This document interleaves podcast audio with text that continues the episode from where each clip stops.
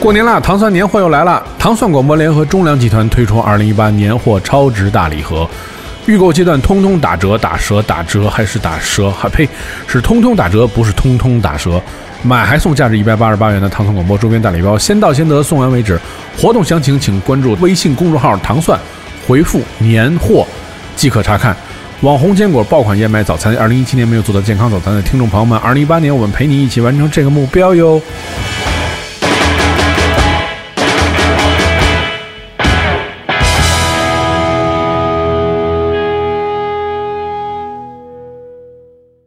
他和她住在同一栋楼。大家好，我是蔡淳佳，听糖蒜广播就是痛快。他们孤独时候都望着同一个。欢迎大家收听《糖蒜音乐之音乐故事》。大家周二好，我是迪梦。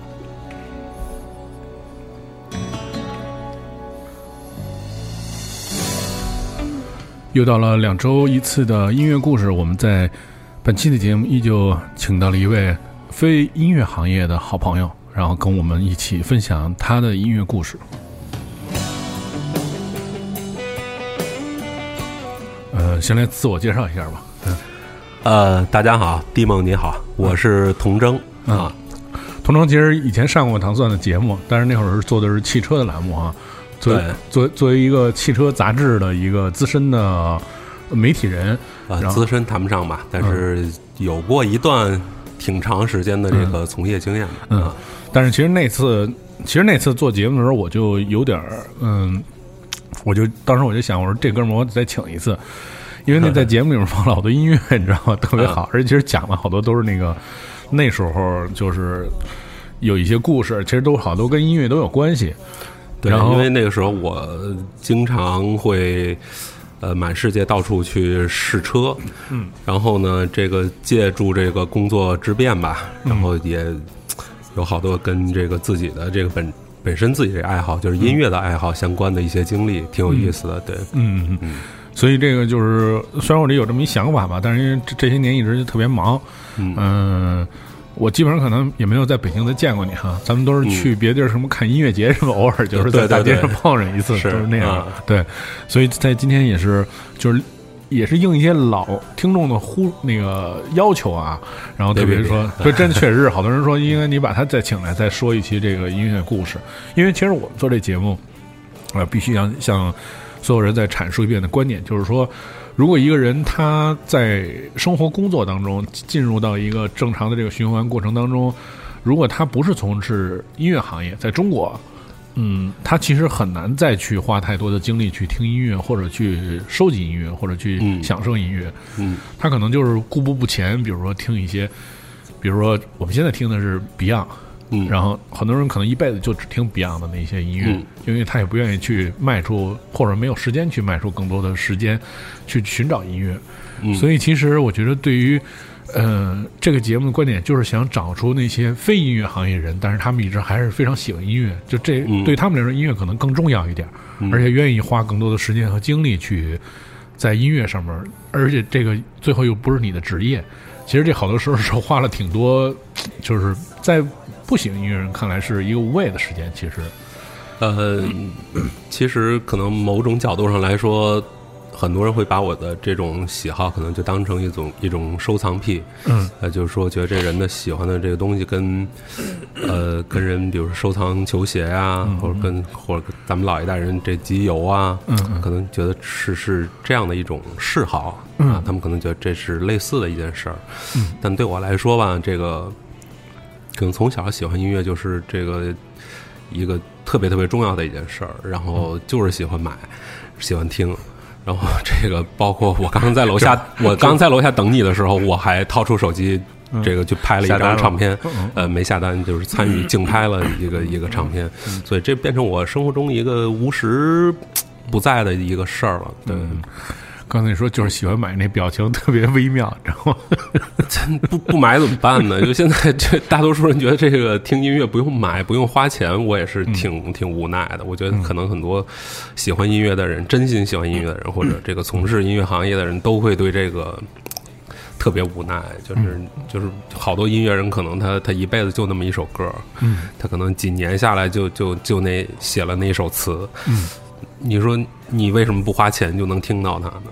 嗯，所以这个现在我觉得我们掏出手机来，大家就瞬间恨不得把这整个人类这个流行音乐史就都能免费的就聆听到了。我觉得这在过去我们那会儿买打口袋的那些人，从那个阶段过来的人根本就不敢想象。嗯嗯，而且其其实这个幸福如果来的太快，其实我觉得更没有办法去接受它。就是比如你以前想听一个所有人的音乐特别不容易，他所有专辑你收藏非常不容易。对，现在一一口气儿呈现在你眼前了，你倒觉得这东西挺便宜的，我我也不想再听了。是会不会？其实因为这个有没有跟你喜欢不喜欢这是两回事儿。你现在你你也随时可以看到很多书，但是大家还是这不是知识焦虑的年代嘛？对，大家还是觉得自己什么都不懂。嗯，呃，所以音乐对我来说是一样的，就是。呃，我也也常常能碰到我自己没听过的音乐，但是我也不觉得这有什么奇怪的。音乐这个东西对我来说，就是一个你听的越多，你才会发现自己了解的少。嗯，啊，永远有你没听过的音乐。嗯，先来介绍介绍这首歌吧。这首歌把它放在第一首，是因为这个小的时候呀，就是听了大量的这个港台流行歌曲之后。呃，开始听一点觉得跟别人不太一样的音乐。那那个时候，我们家乡那里可能这个这个比较比较呃少见的这样的就是摇滚乐嘛。嗯。然后那唐朝黑豹啊那些也都是一路听过来的，但当时听的最多就是 Beyond。嗯。呃，这个乐队听了很多年，然后那个时候也有一点这个追星族的那个架势啊，就是见 见着就买。而且我小的时候买那 Beyond 好多都是盗版磁带啊什么的。对，呃，我觉得我现在仍然可以，就是说我我觉得 Beyond 的有一些作品还是不错的。而且其实大家并不了解 Beyond 的三人时期的作品比四个人时候的 Beyond 要好很多。我说这话，我也不不怕得罪这个 Beyond 的这个。没事，我说一个更不怕得罪人，这歌我没听过啊。对，因为这个其实就是 Beyond 三人时代的作品，呃，你可以听到那个像像平克·弗洛伊德一样那种大气的那种深邃的那些声音，嗯，呃，特别宏大。我觉得他们在四个人时代就没写过这么好的歌，并且说实话，黄家驹那个年代对歌词也就也就那样吧，永远就是唱一点这个。呃，这个世界和平啊，这些事。这三人时代的这个阵容是是是是是。三人时代其实就是没有黄家驹了嘛，黄家驹去世了之后的 Beyond，然后当时他们基本上就是 A B 制主唱，嗯，就是这个黄家强、黄贯中俩人都唱。然后呢，呃，原则规矩就是谁写的歌谁唱。这首歌是我主要来写的，其实有点像列侬、麦卡特尼，或者是说那个贾格尔和那个。祭司那个这他们的这种关系，就是两个人创作，但有一个人占主导。那这个歌是谁写的？最终就是谁来在舞台上，在录音室里去表现，谁来主唱这首歌。嗯，对。那这首歌应该是黄家强写的。嗯，对。我们先来听一下 Beyond 这首《Crying》，是这个后期这个三人的阵容啊。对对对，嗯。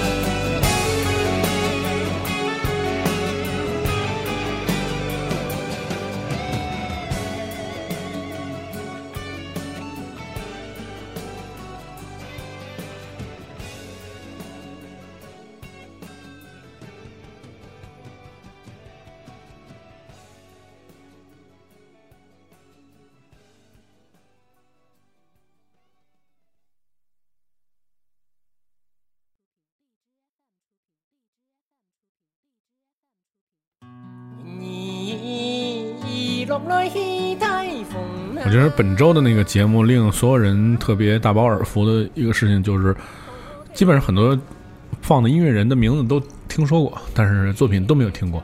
本周一首作品我都没听过，真的吗？真的真的，就是我我那个我我在这个朋友的圈儿里面哎有有那么几个人，是我认为就是听音乐量特别大的，然后但是走的路线 完全不一样的，同州是其中一个。没有，我我嗯其实听的东西量不算太大，因为我们圈子里就是过去买唱片的圈子里有人量特别大，就家里几万张唱片这种量。嗯。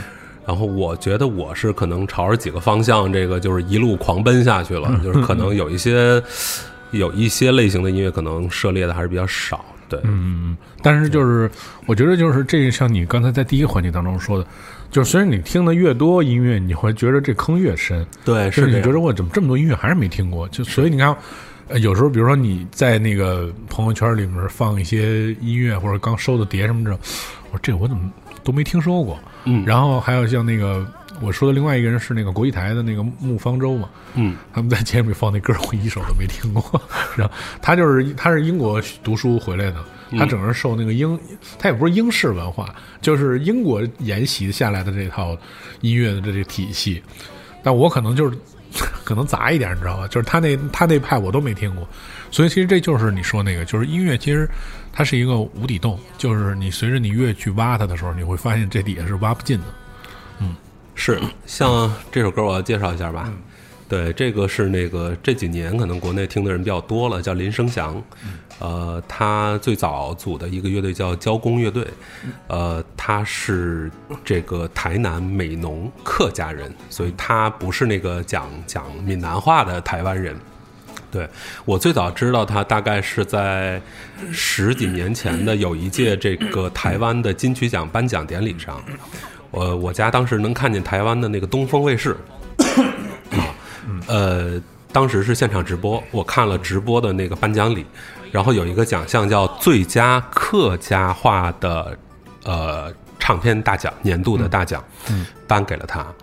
然后呢，林生祥当时走上舞台之后，他说：“我感谢大家对我音乐的认可，但是你们把音乐按照族群这样来分类，这个事情我不认可，这个奖我拒绝拿。”当时我就震惊了，就是就是现场的主持、颁奖嘉宾就全都傻眼了，就站在舞台上不知道不知所措了，就是一个特别大的一个直播事故。嗯，是是是，对，然后当时我就，而且那天他和的那个他的吉他手是一个日本人叫大竹研，他们俩就在台上演了那年得奖那个唱片叫《种树》，嗯，演了那个《种树》里边的这个主打歌同名歌，我当时就觉得这首歌特棒，因为跟十几年前的那个音乐环境大家也都知道港台音乐环境，但那个时候有个音乐人他在唱他家乡的那个大陆，我唱家乡的天，唱家乡的土壤。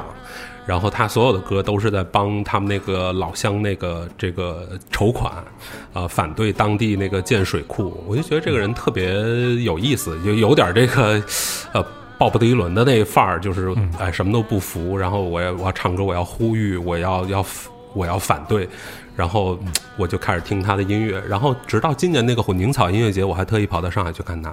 嗯，对，混凝草我是去看他去了，嗯，对，然后现场我还还跟他那个聊了几句，在签售的阶段，然后他说啊，你从种树时候开始听，那听了挺多年了，然后这首歌是这张唱片啊、呃也就是这张唱片里的一首歌，对，叫《罗田》啊，大家可以听一下，嗯。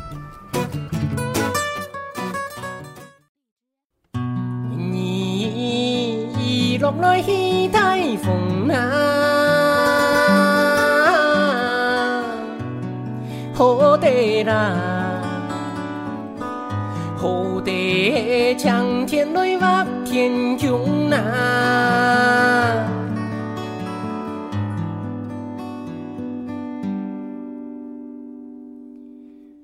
三年莫行给天生路呐，古街啦，古街山原来木祖梦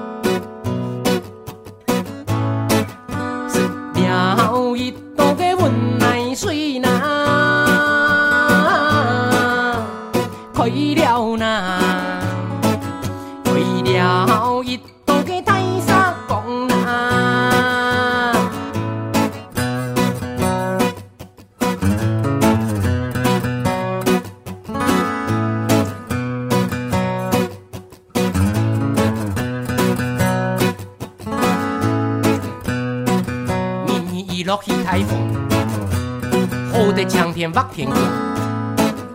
三日无行天生路，不结顺缘木主木。三盘罗皮两盘羊，一出东风当天光。食了一道嘅温奶水，为了一道嘅太沙讲。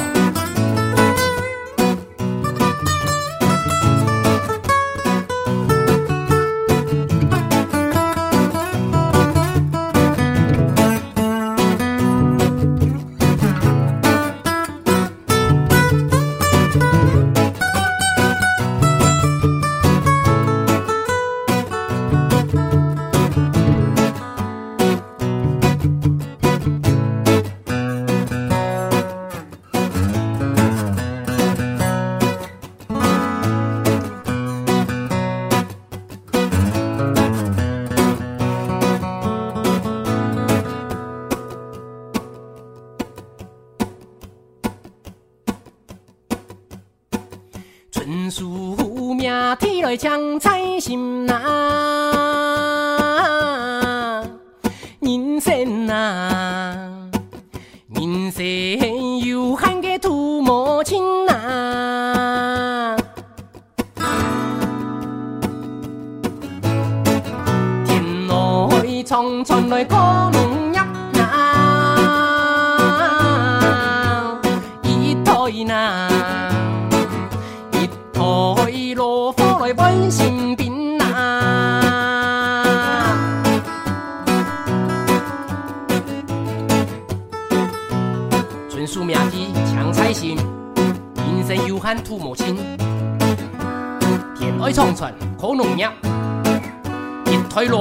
sin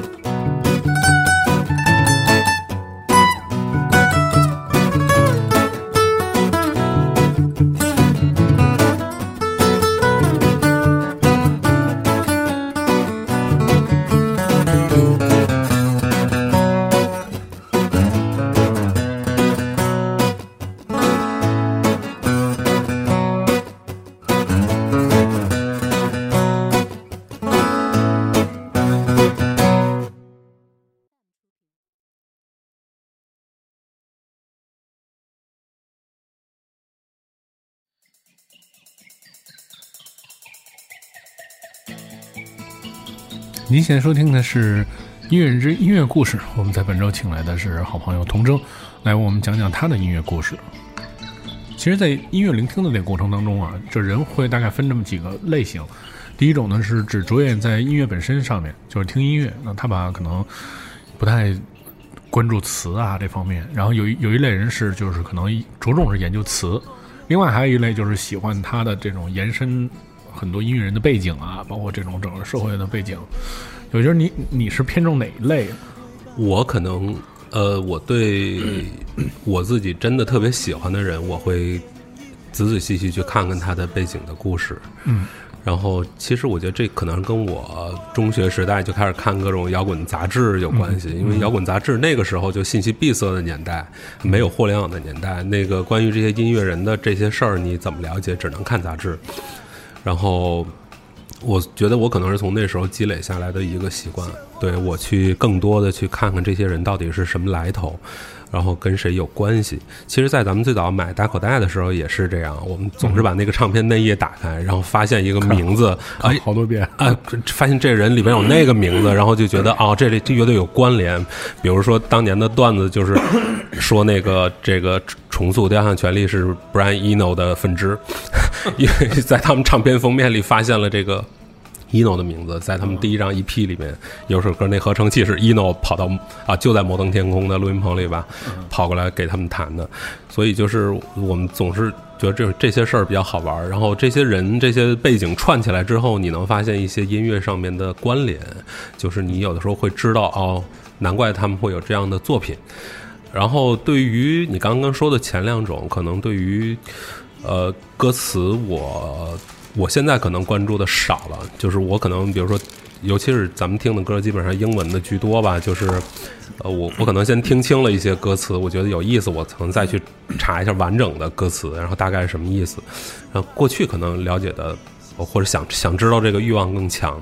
嗯，对我的一个好朋友，待会儿咱们在听另外一首歌的时候，我可能我我说一下，那是真正对对歌词就是深挖的人，他甚至把那个这个他喜欢的歌手那歌词集啊，呃，从国外买回来，然后要翻译，然后跟人家联系说我要出版你的中文诗集啊歌词集，所以这确实是有人这个特别特别喜欢这个对，这是两两两类嘛。对对对对对，但我觉得。如果这个歌词很差，那这个音乐我是一定不喜欢了。嗯嗯，对，我觉得甚至对于很多特别经典的音乐啊，大家也会就是会怎么说呢？也会过分的去分析它，或或或者就是过分的给它添加一些东西，让它更具神秘感。你比如像，嗯，就是在之后的节目当中肯定会放的，就比如说像平克·弗洛伊德的歌。他肯定会很多人就分析，哎呀，你看这个音乐本身是这样的一个状态，然后词里面又写了很多特别，嗯呃抽象啊，或者特别有深邃含义的，或者可能是它有两层意思的那种。对，也有人会会会这样去解释它。我觉得，呃，这就跟就就是观众受众去分析所有的这种呃艺术作品是是相同的，就是艺术家他很少有人站出来说我这个作品到底想表达什么。呃，我觉得只要是一个好的艺术作品，它它它一定是有很丰富的内涵的。但是大家可能更多的是自己的理解，尤其咱们可能很多时候听音乐受乐评人的影响，可能很多时候这个乐评人的理解就变成了你自己的理解。嗯所以我的我觉得还是自己多听，更相信自己的耳朵，更相信自己对对这首歌的这个一个看法。对。嗯来介绍介绍这首歌。这首歌其实因为就当初听港台音乐的时候，听滚石唱片的时候，就是呃知道林强这个名字嘛，然后呃一直林强在台湾是个异类吧，就是是个大异类。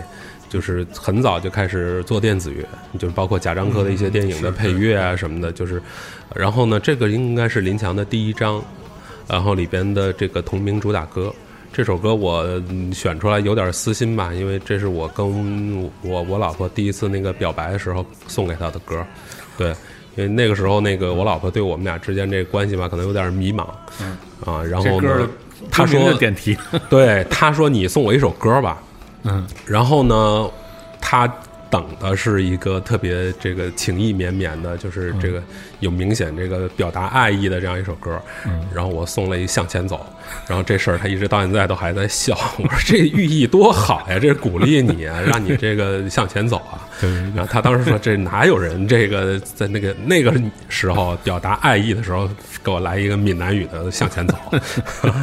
哎，你觉得其实有一个我特别想跟所有喜欢音乐人探讨啊，就是说，你觉得你的伴侣啊，嗯。是应该是跟你有相同的兴趣好，还是说你觉得应该是他跟你有不同的兴趣好一点？因为比如说那会儿小小时候就说啊，说比如说我以后以后必须得找一男朋友或者女朋友，嗯。他也得跟我喜欢一样乐队，这样我那个盘就可以少买一份儿，就是我们俩买一份儿就行了。就是这个，呃，我们过去收盘的时候，一个这个那《诗经》你知道吧？啊，诗经啊，啊，《诗经》啊，算了，提人名不太好啊。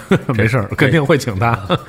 对，他当时的女朋友，呃，我记得是跟跟着一块儿抢盘的。嗯，就是那个时候大家买打口，就是老板拎着一箱货就进了唱片店，然后所有人进去开始疯抢，就是每个人手里攥一摞，然后呃，抄着什么是什么。嗯，所以那个时候他们是是俩人。一一对儿一块儿来抢 CD 的，所以我那个时候其实就想我，我我我要找一个这样的女朋友嘛，就是可能也想过这种问题。我的答案是，也不是反思，我是觉得两个人可能完全一样也不行。就是说，呃，比如你是一个特丧的一个特颓废的一文艺青年，然后你你也找一个女朋友，也是天天张嘴就写诗，闭口就，哎这个我觉得可能会有点问题。嗯，但是我觉得在听音乐的品味这件事儿上，两个人最好还是有起码有一个相同的、差不多的一个高度。高度对，嗯然后这样就是。我我我觉得还是有个底线，就是不能有太差的音乐在家里出现吧。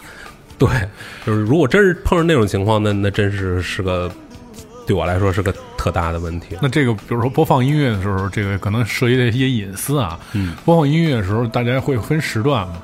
就比如说，嗯哎，因为品味其实差不太多嘛。但是比如说，可能对于有些人来说，比如晚上我就必须得听见音乐，或者比如我下午的时候必须有一个时段肯定要听音乐。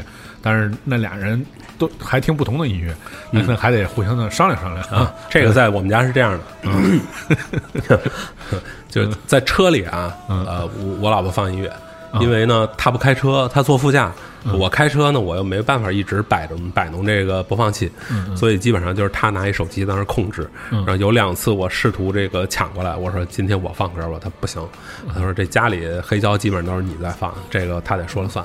然后呢，他听的东西其实有一大块我是不听的，因为我老婆她跳探戈，嗯。她跳阿根廷探戈，那她听大量的西班牙音乐，也不是大量吧，这有一块儿。所以那块儿的音乐呢，我我我这个说老实话，我听不出来好。嗯，就我觉得特别像，好多那个他们跳舞的西班牙的那些传统的音乐都特别像。然后呢，这个歌词啊，就是我有时候好奇看看唱的是什么，就基本上也都是跟爱情相关的主题。然后我实在是听不出来好，所以我基本上那他放了这些歌放放的太多的时候，我就会会抗议一下，我说这咱们能换点好听的，我都快睡着了什么的。然后在家里的时候，呃，基本上就是我说了算了，因为放黑胶嘛，那他他嫌比较麻烦嘛，然后基本都是我来放。我们家一大早可能会放一张电子乐，或者放一张摇滚乐。因为一大早把自己叫醒了，就是基本上就是靠这这个放一张黑胶和咖啡，然后晚上的时候，我们通常就是吃晚饭的时候放一张黑胶，放两张，然后基本上可能现在最近几年是爵士乐居多吧，嗯对，嗯，我们先来听听这个，让童中跟他老婆就是能最终走在一起的一个歌曲，可以这么说向前走。嗯 OK。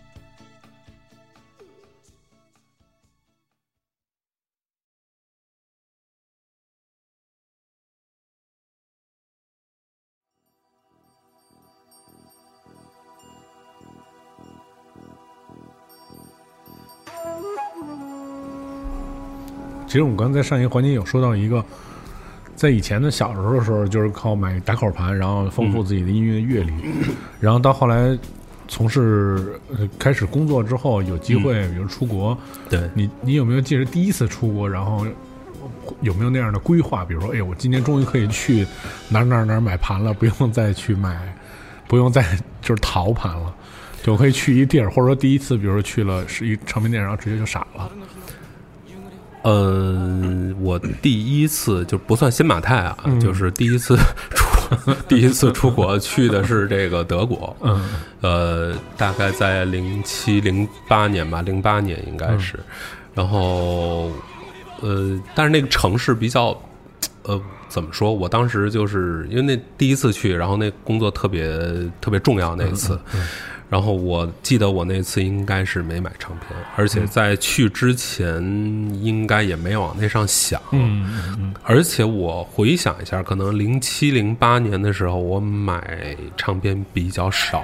嗯，因为那几年刚好是，我不知道你有没有印象，那几年刚好打口到一个特别末端的一个时候了。嗯，就是基本上还有卖唱片的地儿，也就转移到淘宝上了。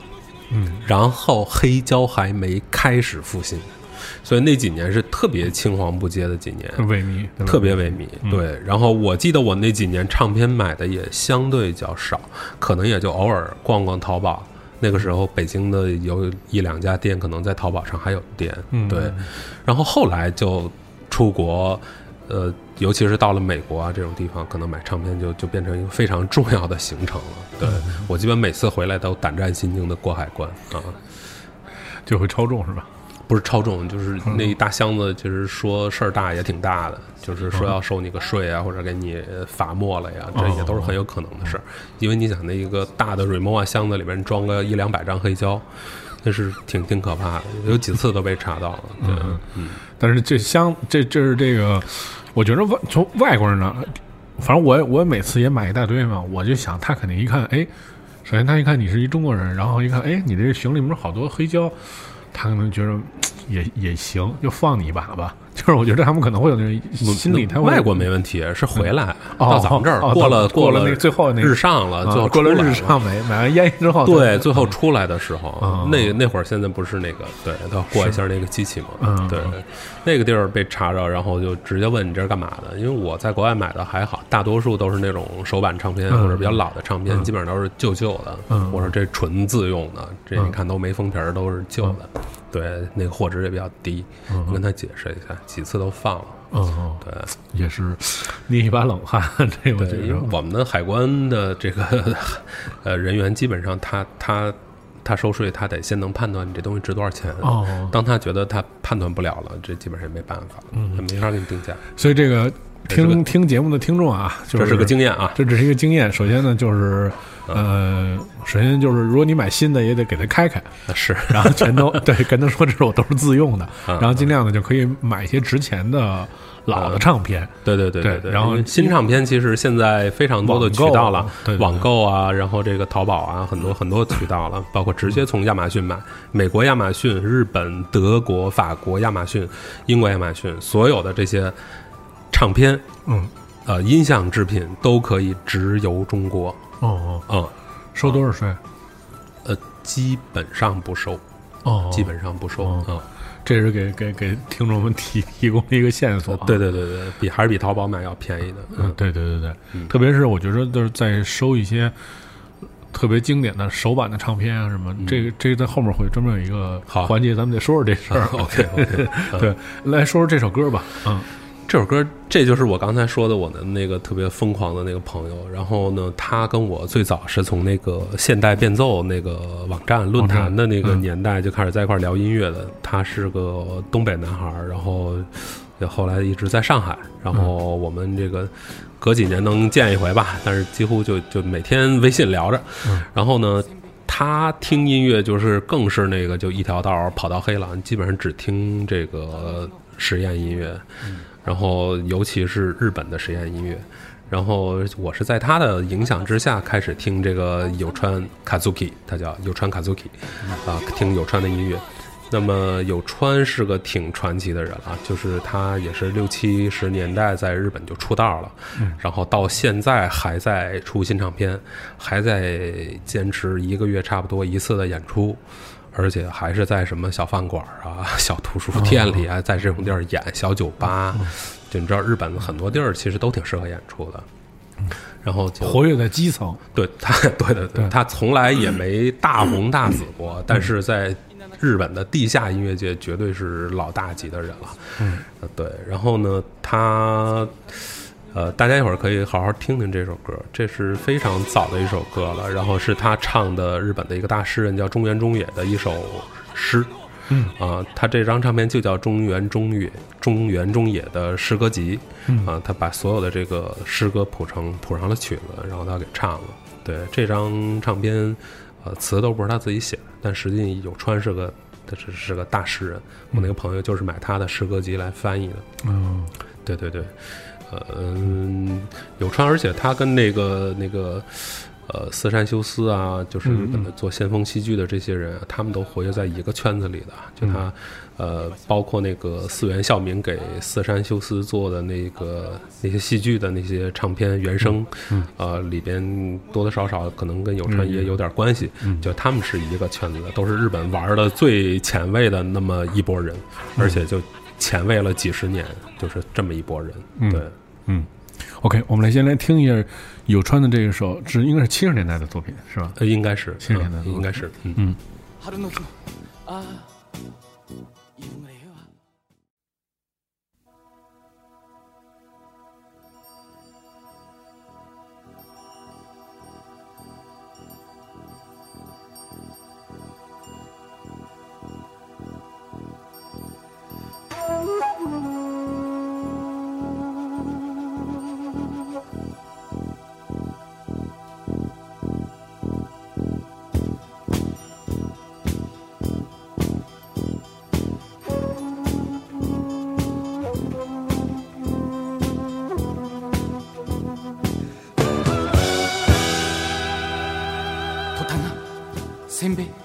ああ食べて。春の日の夕暮れはああ穏やかです。アンダスロされた灰が青ざめて。春の日の夕暮れは静かです。春の日の夕暮れは静かです。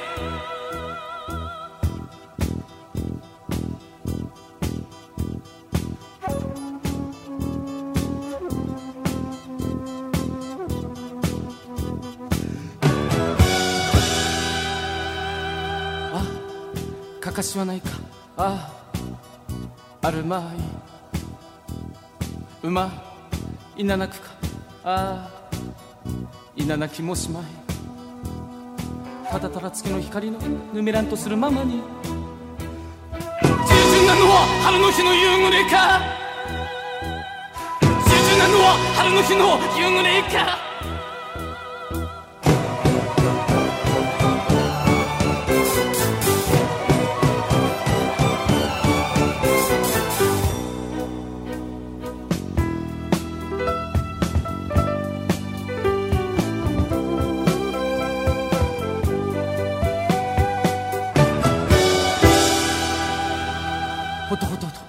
野の中に。ああ。伽藍は赤く。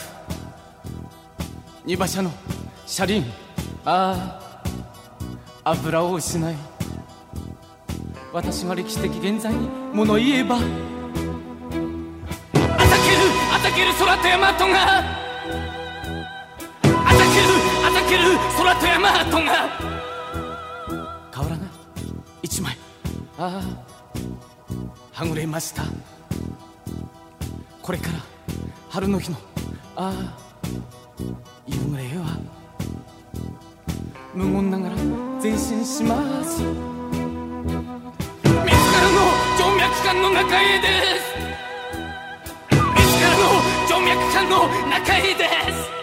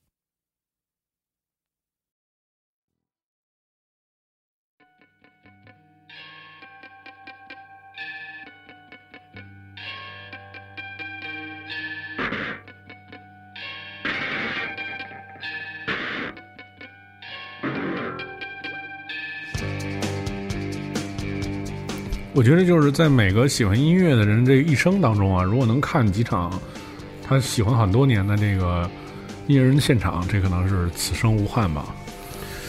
对，那这个其实对于咱们来说是是呃难度比较大的一件事。对是好多人可能现在就已经退休了、解散了、不演了、嗯死了的，嗯，对吧？然后，而且指望他们来是是非常非常难的一件事儿。然后咱们出去看呢，可能这几年稍微多点儿，对吧？像咱们可能都有点这种经历，啊。现在咱们听这 Sonic Youth 就是来过北京演出过的，嗯，对，我觉得那几年可能这个演出环境甚至比现在还要好。嗯啊，这几年可能北京的演出非常非常少啊。嗯，而且我记得那年来的时候，呃，美国的那个后摇的那个大咖 Jim O'Rourke，嗯他当时也在阵容当中。嗯他曾经短暂的加入过 Sonic Youth。对，啊，就是其实我觉得就是除了呃，在之后两天的节目里会聊到很多七十年代的七八十年代的音乐以外吧，其实我觉得后期你其实我凭我对你以往的那个音乐的那个分析啊，我觉得你可能除了那类音乐以外，可能更多的就喜欢就是 alternative 这个分类，就是、对，因为也不能用，我觉得我我我也不知道怎么分类好了，但是，但我觉得那叫 alternative，但是也不能说那中文叫另类音乐，也不叫另类音乐。嗯但反正我觉得就整个是在这类里面。这这词儿当年那个打口之王叶阳给翻译的叫非主流嘛，是吧？非主流对对对，非主流现在变成一个特糟糕的一个词儿了，所以咱们就就无所谓了，叫什么都行。对啊，小众音乐不知道，我也不知道该怎么叫。嗯，反正这个 Sonic Youth 就是基本上，我觉得大家可能多少都听过吧。对然后。呃，我一直到现在，偶尔也还会把他们特老的唱片拿出来听听，因为我觉得这几个人都特酷，就是呃呃，跟美国当时好多乐队，我觉得都不一样。嗯。啊，但是我觉得总体来讲，就是说，就是您您您还是比较喜欢那种八九十进入八九十年代开始就喜欢那种有一点点噪音，然后有一点点就是它的风格不是特别明确，就是那样类类似那样的就是比较比比较 unique 的，就是对对对对对。对，就基本上一个人是一风格，对是对对。对，我觉得这个就是呃，这个可能是就是从差不多就是这代人里面听的会比较多的一个类型，因为可能就是从九十年代中期啊、末期的时候，大家开始听那个打口音乐，就正好那时候就流行这样的风潮。对，但是其实特奇怪，就是如果顺着这条线往下听的话，嗯现在的新的所谓的 indie，、嗯呃然后一些玩的比较奇怪的一些标榜自己的风格的乐队，我基本上一个都不听。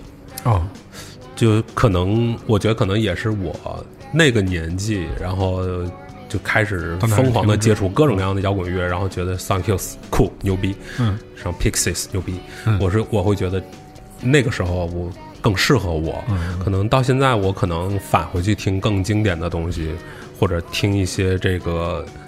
沧海遗珠一样的唱片，嗯。就是就是基本上没有太多人听的音乐更多一些了。对，嗯嗯，我们先来听一下 Sonic Youth 这首《Bull in the Heater》。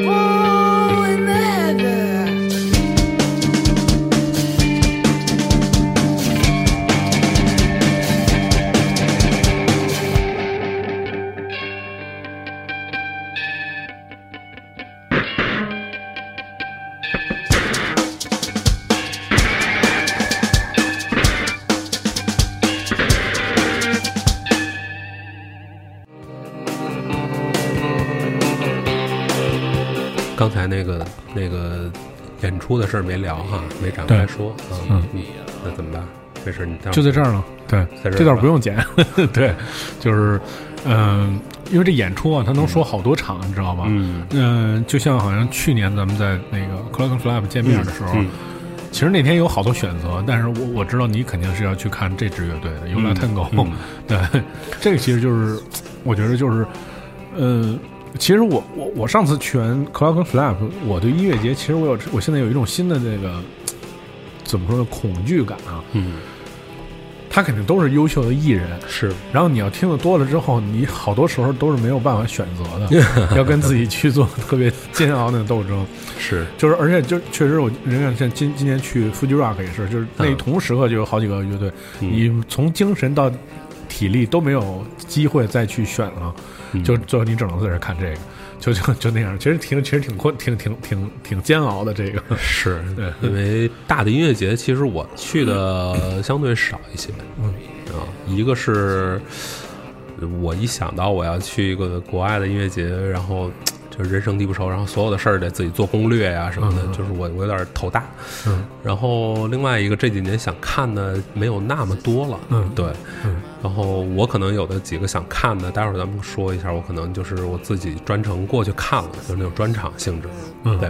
然后去年的这个 Yola Tango 我是必须得看的，因为喜欢这乐队太久了，而且到现在可能有人问我最喜欢什么，我可能不犹豫的说还是这个乐队，嗯。就因为呃，好多人会把他们呃说成，比如说对后来的那个后摇乐队有影响，嗯。然后或者说跟 Sonic Youth 比较像，嗯。呃，但我看来还是不像，这个乐队还是比较特立独行的，嗯。是在美国新泽西的这么一个乐队，嗯。然后仨人，呃，基本上在我在我的这个认识里边啊，他们就是一个特别像地下丝绒的乐队，嗯。就是非常非常有实验精神，呃，完全不顾商业化，就自己想做什么做什么，嗯。就是你可以看他们发的唱片啊。呃，就突然邦当就爆出来一张，冒出来一张这个纯器乐，没歌词儿一整张，或者突然就出来一张电影原声，而且是他们给三四个电影配的原声，他们自己捏过到一起出了那么一张，然后可能又突然出了一张这个全翻唱，就是他们真的是想做什么音乐就做什么音乐，而且我没亲眼看过，有人跟我讲说他们在早年的现场玩爵士，就是你根本意想不到。而且就是拿他们的几个代表作来说，就是有的可能像咱们现在听的这个《Hot Chicken》。Flying Lesson 这首歌，就是它是个三四把吉他同时在响的这样的一个吉他噪音。嗯那他们同时也有特别甜美的，像那个《Tear in Your Eyes》，嗯就是虾米上很多人会会知道那首歌。嗯，对他们风格非常多变，呃，但是而且就是越老越牛逼的一个乐队，对，到现在仍然非常活跃。他们之前就差一点去香港，有一年，哦哦我当时就淘宝上找人代购订票了那会儿，嗯然后后来是取消了。啊，专场是吧？也不是，应该也是个小的那个拼盘儿，对，呃，不没有那么大。嗯然后今年、去年终于来了，所以我这是必须要看的。对，嗯，这是个绝对的情节。你那你现场看，觉着心心里面的那个分数，你能大概跟你听专辑的能能能能能有多少更好，或者差一点我我看这支乐队完全没有这种理性判断，我就完全是实现自己的一个 这这十几喜欢了十几二十年的乐队，看一眼活的，就是这么一个在这儿，在这儿在在那儿的。对，我觉得，而且他们。